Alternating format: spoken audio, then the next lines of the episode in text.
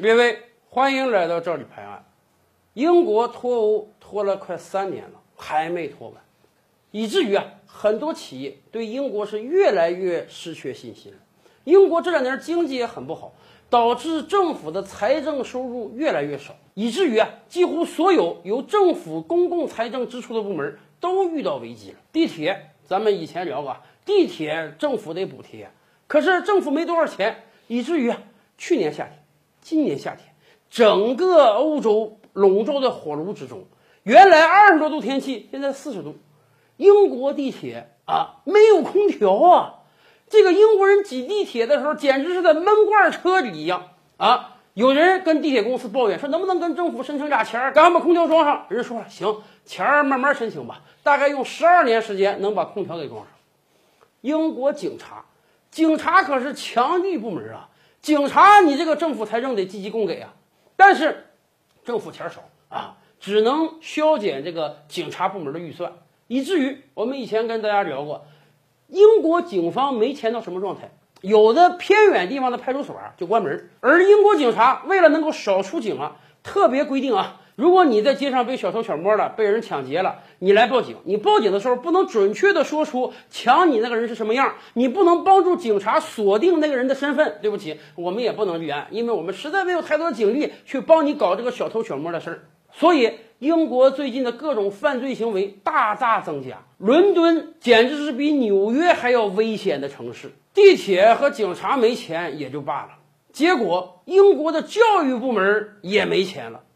咱们经常讲说，这个再穷不能穷教育。世界各国啊，几乎对基础教育都是免费的。你像咱们国家是这个九年义务教育啊，小学、中学学费是免的。日本，咱前日讲了，人家从幼儿园开始，甚至要免到大学了。英国原来也是这样，好歹英国的小学、中学那是政府提供学费的，免费的。前些年经济好的时候，很多英国的中小学，哎，人家那个不单学费免。连这个接送的班车啊，在学校的午餐啊、餐点那都是免费的。可是啊，这些年来，由于这个财政收入太少，英国政府大大削减了给各大公立学校的经费，以至于各大公立学校严重的入不敷出啊！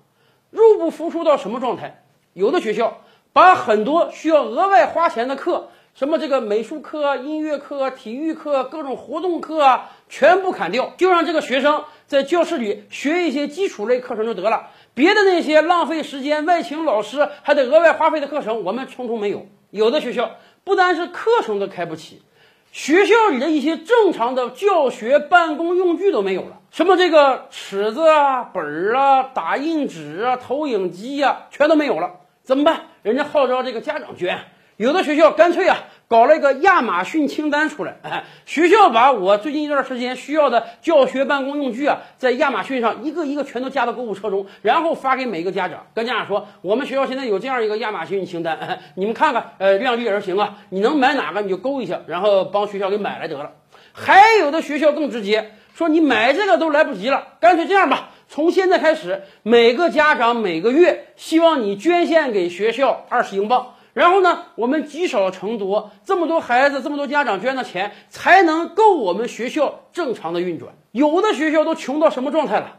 人家穷到 连厕所的厕纸都不够用了，所以人家想了个法儿，跟家长讲。说咱们学校啊，这个没有厕纸了，让家长捐呢也不太好，干脆这样，从明天开始，每个学生上学的时候，家长要给他带足这一天要使用的卫生纸，以防止他上完厕所没有纸擦大便呀。就这样，英国的各个公立学校都跟英国教育部门抱怨，钱儿实在太少了，你再不拨钱儿，我们真的无法运营了。结果怎么办？英国政府也给了他们一些建议，说这样吧，实在不行啊，你们可以停课。不要全停啊！你可以考虑周五这一天停全天或者停半天课。你停了这一天，教师工资可以相对少发点啊，学校的水电各项这个支出啊也可以省一点，慢慢帮你度过这个危机吧。结果就真的有大量的英国中小学从周五开始停课了，有的停一天，有的停半天，以至于英国有个议员前两天还干一个事儿，他领着自己十岁的儿子。和儿子的同班的几个同学一块儿啊，趴在这英国首相府门前，坐在台阶上写作业。他就是要让英国首相看看英国教育都惨到什么状态了，惨到这个学校下午停课，学生只能露宿街头来学习了。照吕拍案，本回书着落在此。欲知大千世界尚有何等惊奇，自然是且听下回分解。